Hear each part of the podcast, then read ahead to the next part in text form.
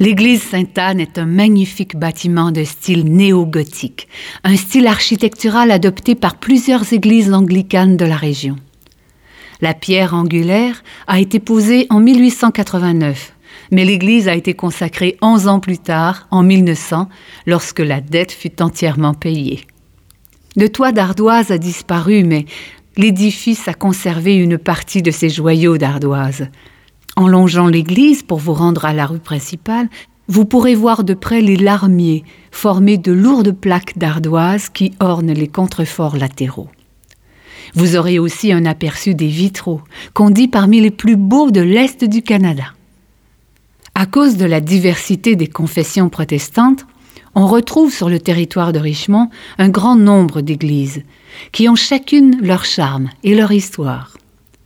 Au début des années 1800, les pionniers américains qui s'établissent dans les cantons de Shipton et de Melbourne sont pour la plupart méthodistes, congrégationalistes ou presbytériens. Les immigrants britanniques, généralement de foi anglicane, arrivent ensuite, de plus en plus nombreux. Ils érigent une première église Sainte-Anne en 1830, près du cimetière sur la rue principale sud.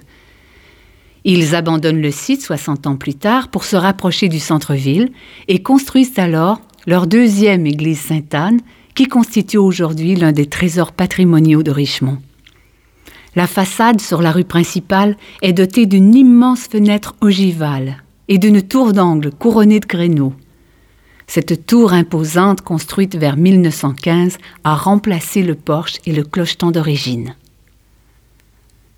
Jetons maintenant un coup d'œil sur le bâtiment qui se trouve à droite de l'église, celui de l'ancienne succursale de la Eastern Townships Bank, construite vers 1873. À cette époque, Richmond est en pleine effervescence et l'arrivée de la E.T. Bank consacre son importance économique. La Eastern Townships Bank a joué un rôle majeur dans le développement de la région.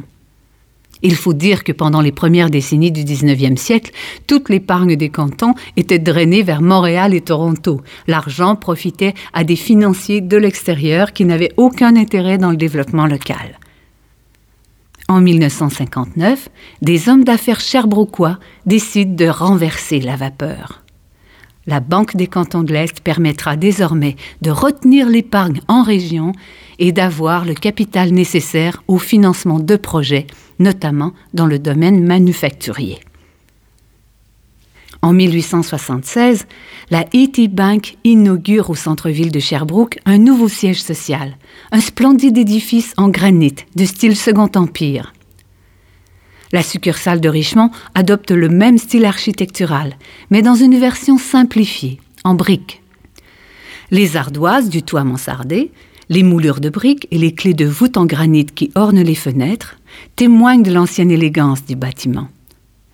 Celui-ci possédait à l'origine un superbe portique doté de colonnes, une entrée appropriée à une institution bancaire prestigieuse. En 1903, la E.T. Bank de Richmond déménage sur la rue principale nord et le bâtiment de l'ancienne succursale est transformé en édifice à logement. La Eastern Townships Bank possède alors plus d'une soixantaine de succursales, 35 dans les cantons de l'Est, mais aussi à Montréal et jusque dans l'Ouest canadien. En 1912, incapable de soutenir la concurrence des grandes banques canadiennes, elle fusionne avec la Canadian Bank of Commerce, devenue par la suite la CIBC, celle-ci occupe toujours aujourd'hui le bâtiment de style néoclassique construit par la E.T. Bank sur la rue principale nord en 1903. Poursuivons sur la rue principale en direction du Parc du Souvenir. Notre dernier arrêt sera au coin de la rue Bédard, la prochaine rue que vous rencontrerez à droite.